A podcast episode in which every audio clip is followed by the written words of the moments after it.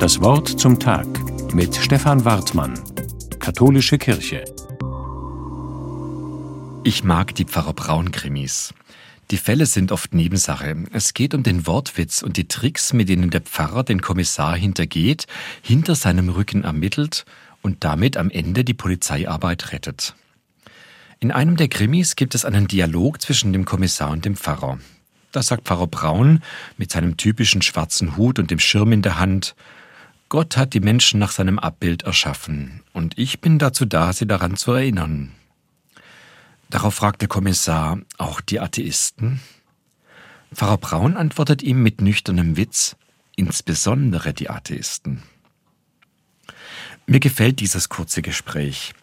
Ich möchte auch gerne daran erinnert werden, dass ich und die anderen alle nach dem Abbild Gottes geschaffen sind. Das heißt für mich nämlich, dass ich jedem Menschen, der mir begegnet, Respekt und Wertschätzung entgegenbringen soll.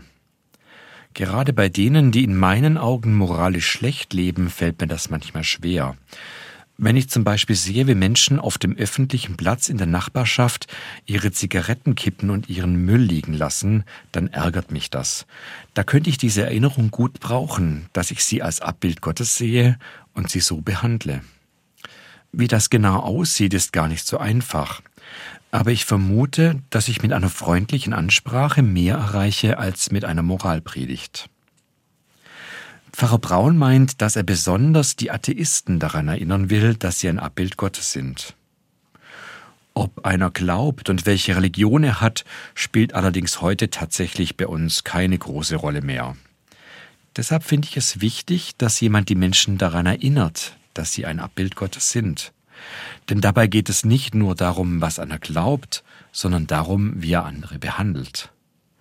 Das gilt insbesondere für Atheisten, meint Pfarrer Braun, und ich schließe mich ihm gerne an.